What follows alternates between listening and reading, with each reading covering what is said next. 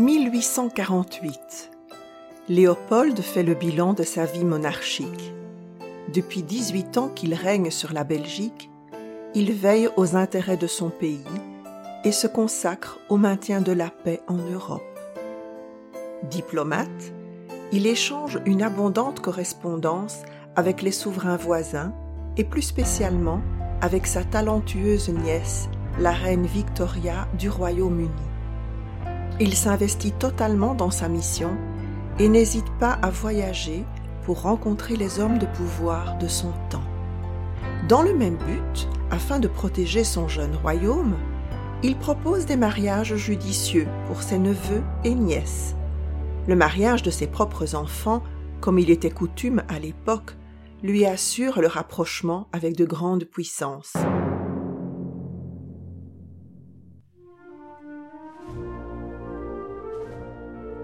La Belgique est fière de son drapeau et de son hymne national, la Brabançonne, traduite du français en irlandais et en allemand. Le roi demande au chef de musique Jean-Valentin Bender de former une musique militaire.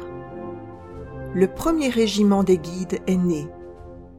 Des liens étroits l'unissent au trône. Ce régiment accompagnera dorénavant le roi dans tous ses déplacements.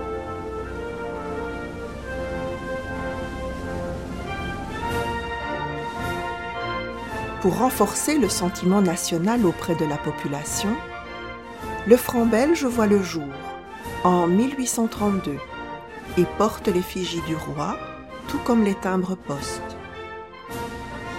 Léopold permet la création de la Banque de Belgique en 1835. Et le petit peuple dans tout ça? Malheureusement, il est peu considéré. Dans les villes charbonnières, c'est la misère.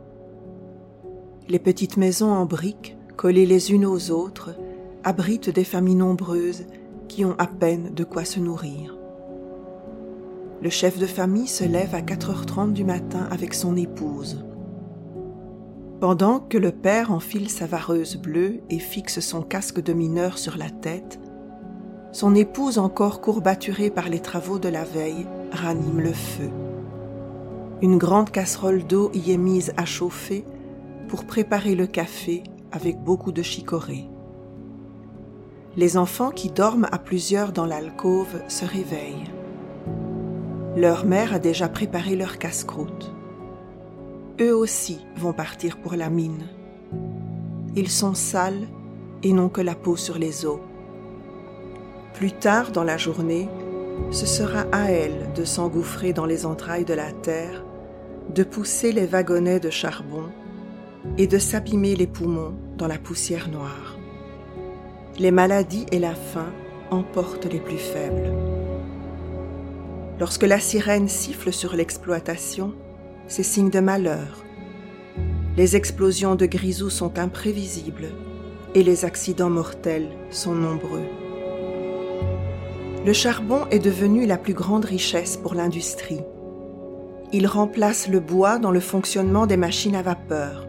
Il s'avère être indispensable dans les briqueteries, les distilleries, les raffineries de sucre, les savonneries et les verreries. Si Léopold ainsi que la bourgeoisie ne s'intéressent guère à la condition ouvrière qui vit dans la pauvreté et la surexploitation, c'est que comme tout dirigeant de son époque, il ne fait pas des problèmes sociaux sa priorité, sauf si une révolte survient. Les ouvriers sont considérés comme de simples outils au service de l'industrie.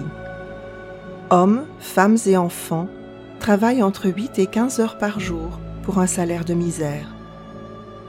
Un des rôles de l'Église est de faire preuve de charité et de venir en aide aux nécessiteux.